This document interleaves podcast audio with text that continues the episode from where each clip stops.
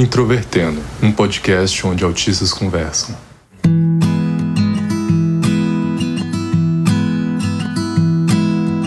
Um olá para você que é ouvinte do Introvertendo, esse podcast feito por autistas para toda a comunidade. O meu nome é Thaís Mosken, eu sou autista, tenho 29 anos e fui diagnosticada em 2018 e hoje eu vou ser host desse episódio. Eu sou William Timura, sou autista, faço mestrado em informática na educação e interesse em jogos e também em RPG sempre fez parte da minha infância, adolescência e até mesmo agora na vida adulta. Eu sou Michael, mais conhecido como personagem de extremo mau gosto de um tal de gaivota. Estou com inveja do, da apresentação do Michael, é a melhor, a melhor apresentação. E você pode encontrar a gente no Facebook, no Twitter e no Instagram, procurando por Introvertendo, e também no nosso site introvertendo.com.br. Você também pode nos apoiar pelo PicPay ou pelo Padrim, e também pode ajudar muito e sem gastar nada nos divulgando nas suas redes sociais. E se você ouve a gente pelo Apple Podcasts e puder nos avaliar e deixar um comentário, isso nos ajuda bastante. O Introvertendo é um podcast feito por autistas com produção da Super Player Company e hoje a gente vai falar um pouco sobre RPG, o jogo, não a fisioterapia. O RPG é um jogo de interpretação de papéis. Então, cada jogador costuma ter um personagem criado para aquela história, as pessoas podem jogar várias histórias, pode ser um jogo eletrônico ou um jogo presencial. A questão é que você vai ter que interpretar o que aquele personagem faz, tomar decisões que seriam as decisões dele, não necessariamente são as suas, e tem uma história que se cria em torno disso. E no caso do RPG de mesa, o RPG presencial, você tem o papel de um mestre, então, o mestre é a pessoa que organiza a história, organiza a sessão, é, serve também como mediador muitas vezes, e em alguns casos serve como a pessoa que vai colocar os desafios para os jogadores.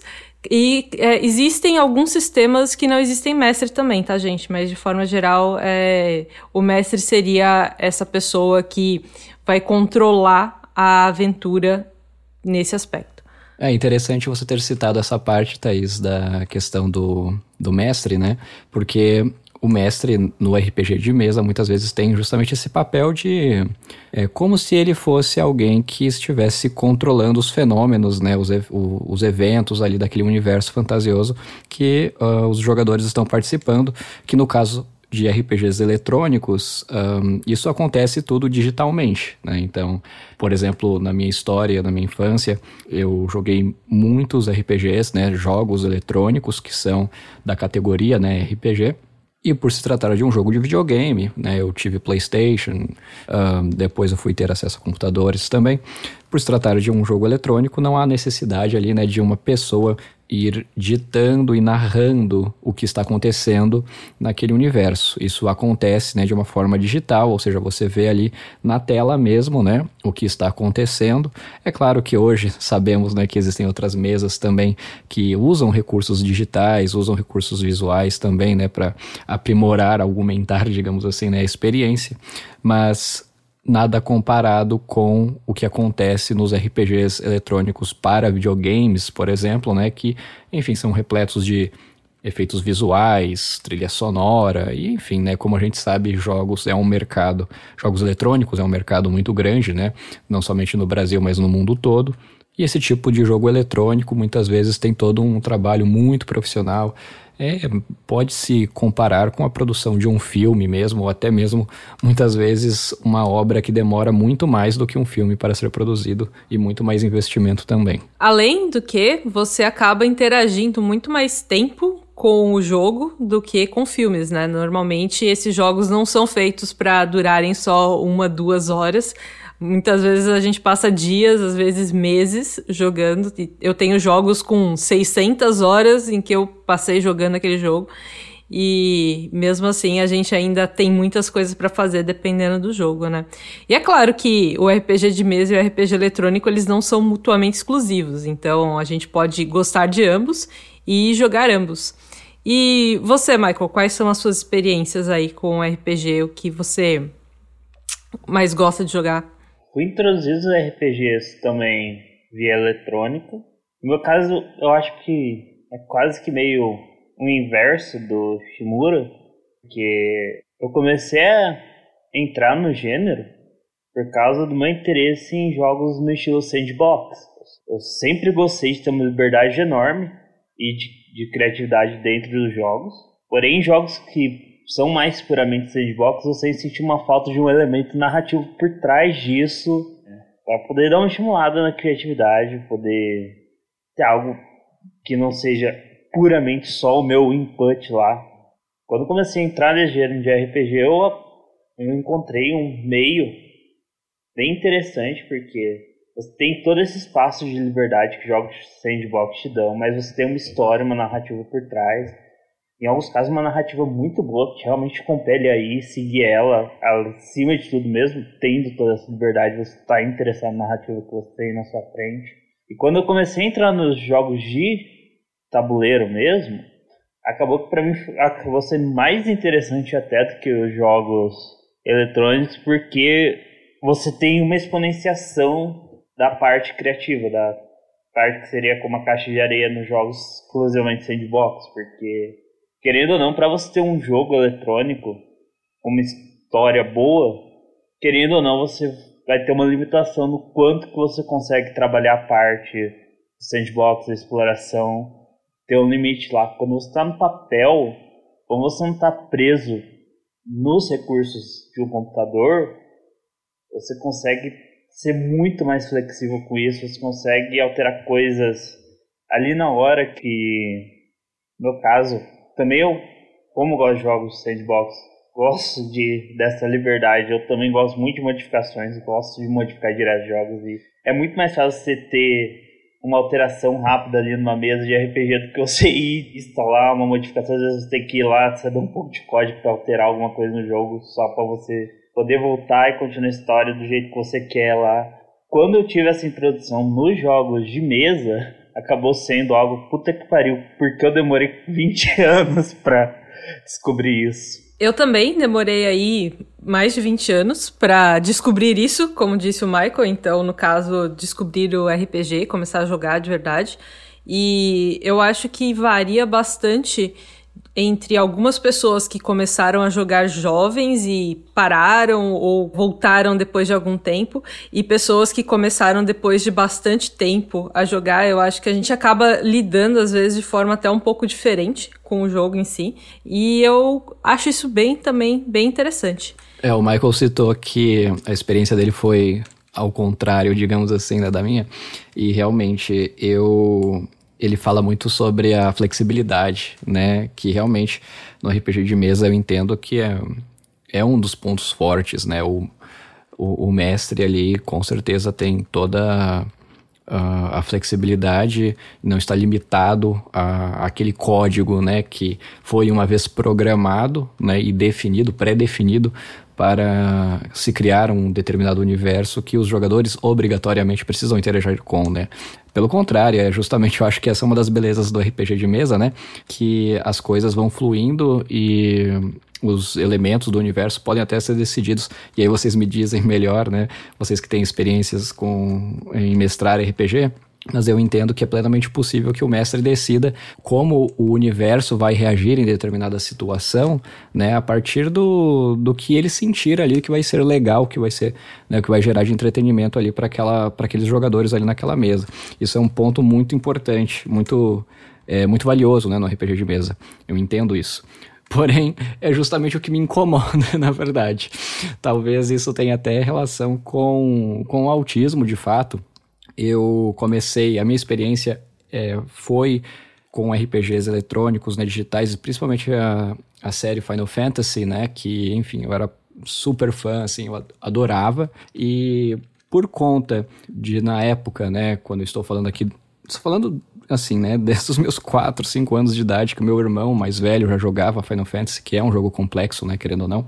Então, com essa idade, eu não conseguiria jogar o jogo, desfrutar o jogo em sua totalidade, mas o meu irmão já jogava e me permitia jogar em determinadas situações ali que eram de menor complexidade. Então, por exemplo, em batalhas e enfim, né, em determinadas atividades do jogo que eram mais repetitivas até e que eu adorava fazer. Tinha uma narrativa, tinha uma história, só que eu não me apegava a ela, né? O que realmente me fascinava no, no RPG eram os números, eram, eram os sistemas, eram as evoluções, os progressos, cada personagem poder ter um, um certo conjunto de regras, né, e de habilidades que ele, que ele precisa obedecer. Então eu era fascinado por isso.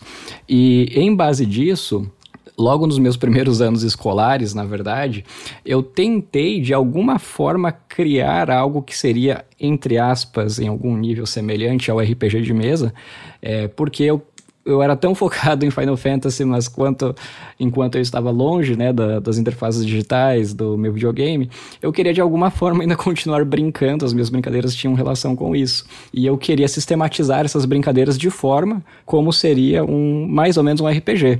E aí eu explicava isso para os meus amigos, na verdade, essas foram as minhas primeiras brincadeiras com com os meus amigos na escola, que inclusive é algo até atípico, uh, aliás, muito atípico, na verdade, eu diria, principalmente para alguém que, que não, não foi criado nesse contexto que sabia a existência né, de, de RPGs de mesa, e eu meio que criei, digamos assim, o meu próprio RPG de mesa.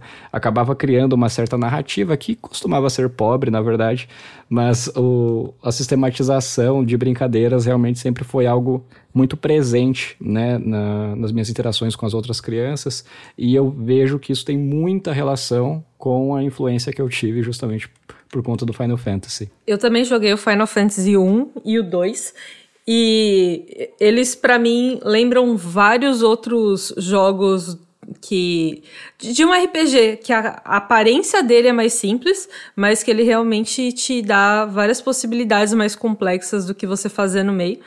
E, claro, os jogos mais recentes, eles foram ficando cada vez mais complexos. Não todos, mas existem muitos jogos em que você consegue utilizar mecânicas diferentes, né, para tanto no combate quanto em uma interação social, às vezes para mudar o cenário, mudar a história do mundo, mas sobre a criação de personagens. Quando vocês criam personagens, vocês costumam fazer com que eles sejam parecidos com vocês ou com que eles pensem diferente de vocês? Vocês têm algum padrão? Vocês variam? Como que vocês gostam de criar os personagens de vocês para os jogos?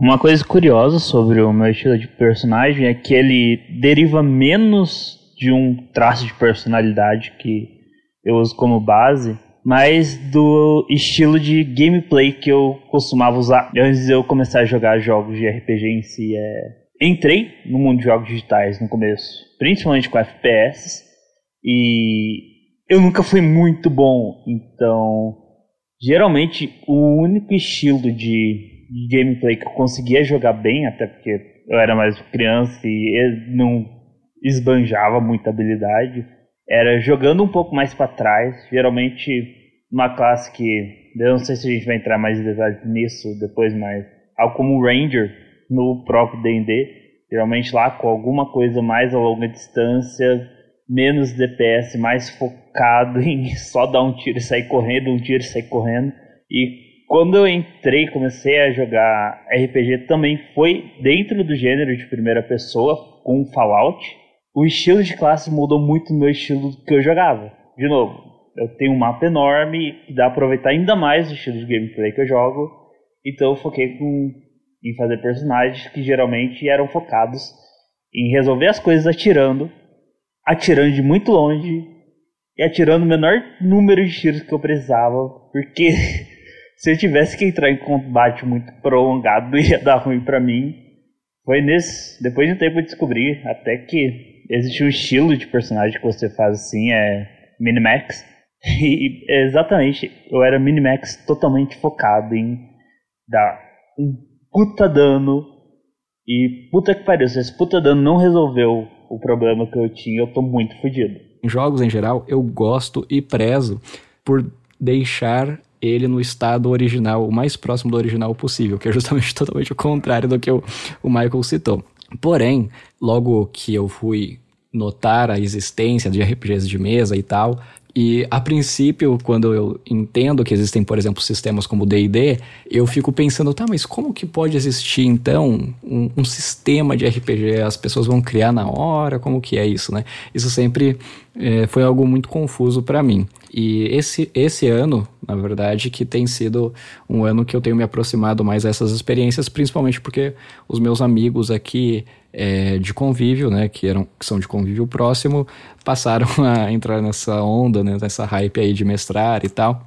E eu tenho acompanhado muito. E realmente, acompanhado, na verdade. Até o momento eu não joguei, porque eu vejo que eu tenho esse processo com é, atividades novas que eu passo por muito tempo estudando sobre, tentando entender, observando, para só então a primeira vez dar um primeiro passo, né? E eu acho, eu relaciono isso muito ao autismo também, né? Que para muitas atividades, para mim, programação foi assim, né? Eu passei muito tempo pensando, estudando e tentando entender como seria programar um software para depois, é, efetivamente, escrever a minha primeira linha de código. Com RPG eu já pensei muito sobre como seria meu personagem. É, eu vejo alguns padrões que eu geralmente manifesto em jogos que eu sempre tendo a gostar mais de personagens femininos, na verdade. Então, certamente seria um personagem feminino. E eu não consigo entender, entre aspas, né? Eu consigo entender, na verdade, mas eu, é muito difícil de conseguir entender que você pode colocar todo aquele trabalho, todo aquele esforço naquele seu personagem e criar uma história que finalmente vai se adequar aos critérios de, ok, isso é uma história boa, eu gostaria de jogar com esse, com esse personagem, esse personagem é muito legal, então vai ser bacana. E aí, de repente, no meio da, da campanha, ele pode morrer e você que começa tudo de novo com outro personagem. E assim, eu acho isso um absurdo, eu ainda não consigo lidar com essa possibilidade. E eu diria que talvez uh, essa seria a minha maior barreira, na verdade, para efetivamente testar e, e me comprometer com alguma campanha de RPG que os meus amigos jogam. Eu acho que essa questão de o seu personagem poder morrer tem a ver com o risco, né?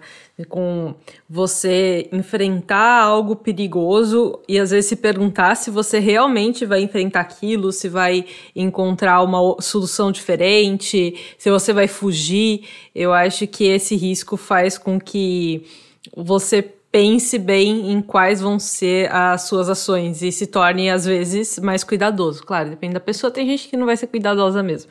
Mas dependendo também do mestre com quem você estiver jogando, ou às vezes até da história, o seu personagem não necessariamente vai morrer.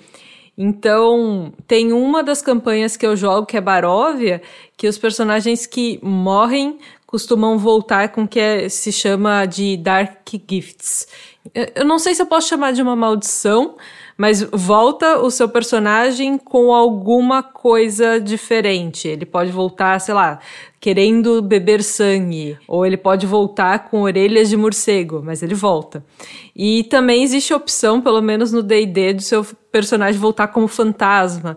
Acho que um mestre criativo também consegue encontrar outras formas de trazer o seu personagem de volta se for muito importante para você que ele não seja totalmente perdido, mas eu acho que tem que ter um custo aí para a ser pago quando você não conseguiu cuidar dele para que ele ficasse bem, né? Então, para mim faz sentido ter o lado da morte. Certamente, certamente faz sentido. Inclusive, jogos que não têm punição, não tem custo, né, como você disse, eu acho muito chato. Eu gosto muito que exista o custo. Só que eu não consigo lidar que o custo seja toda aquela história daquele personagem. Afinal de contas, né, no RPG eletrônico isso nunca acontece, porque afinal a história daqueles personagens estão pré-definidas. Exceto pelo Final Fantasy VII, que a gente sabe que tem uma personagem lá que, enfim, morre permanentemente, entre aspas.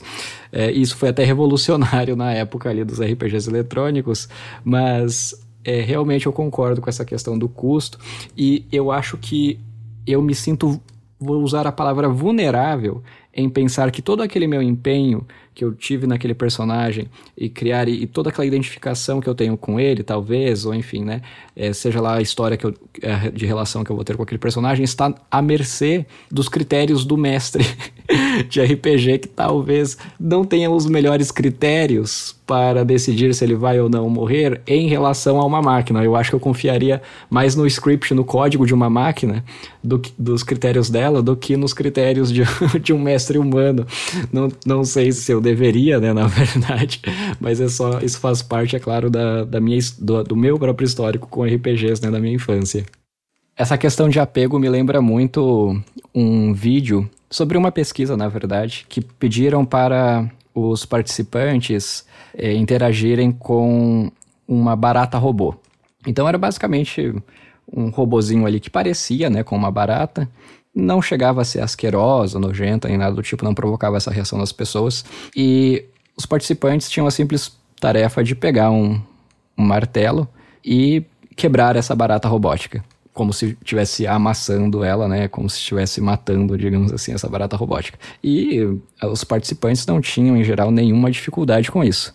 Por outro lado, em um, um grupo B, né, de participantes, foi dito que eles precisavam nomear essa barata, dar uma história para essa barata, quantos anos ela teria, quantos irmãos ela teria, enfim, várias coisas fictícias, é claro, né, sobre essa barata robô.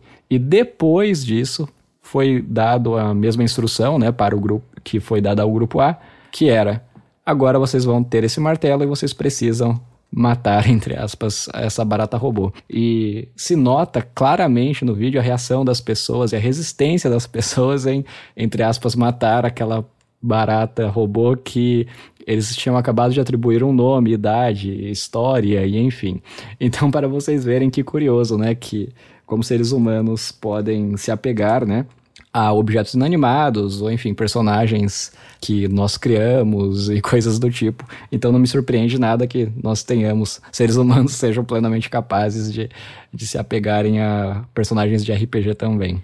Os primeiros personagens que eu criei, eu acho que também tinham mais relação comigo. Eu tinha mais facilidade, inclusive, de determinar quais ações eles teriam, pensando em quais ações eu teria ali.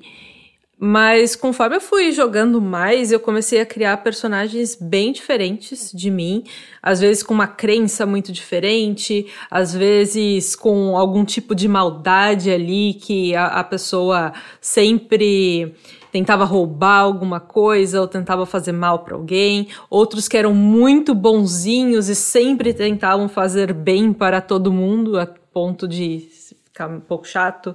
Inclusive para depois eu levar isso para fora do jogo, né? Levar isso na hora de lidar com pessoas e similares.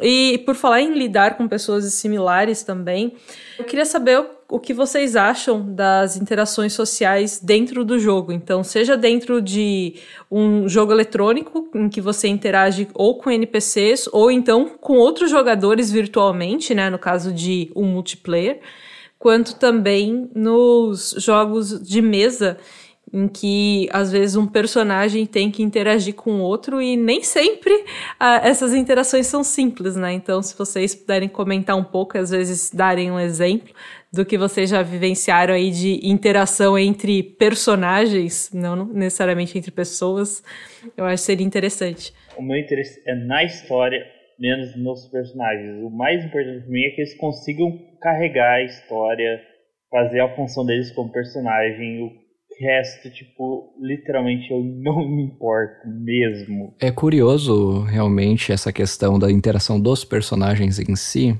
mas em geral, realmente não era algo que, assim como o Michael, não era algo que eu que eu parava para prestar tanta atenção. Somente após muitos anos, quando eu acho que foi eu tinha uns 20, 21 anos de idade, né? Então, eu já era fluente em inglês e tudo mais, então não existia nenhuma barreira de, de linguagem nesse sentido, né? Porque o Final Fantasy ele é um jogo que foi distribuído em inglês originalmente.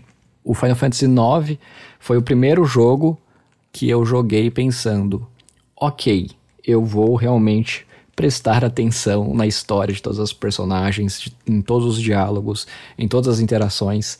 E teve um fator muito importante para ter contribuído para a minha motivação de fazer e jogar Final Fantasy IX prestando atenção nas interações entre os personagens, que foi, era uma época que eu não tinha internet em casa. Então minha família tinha muitas dificuldades financeiras, eu não tinha internet em casa, né? E acabei jogando Final Fantasy IX prestando muita atenção na narrativa.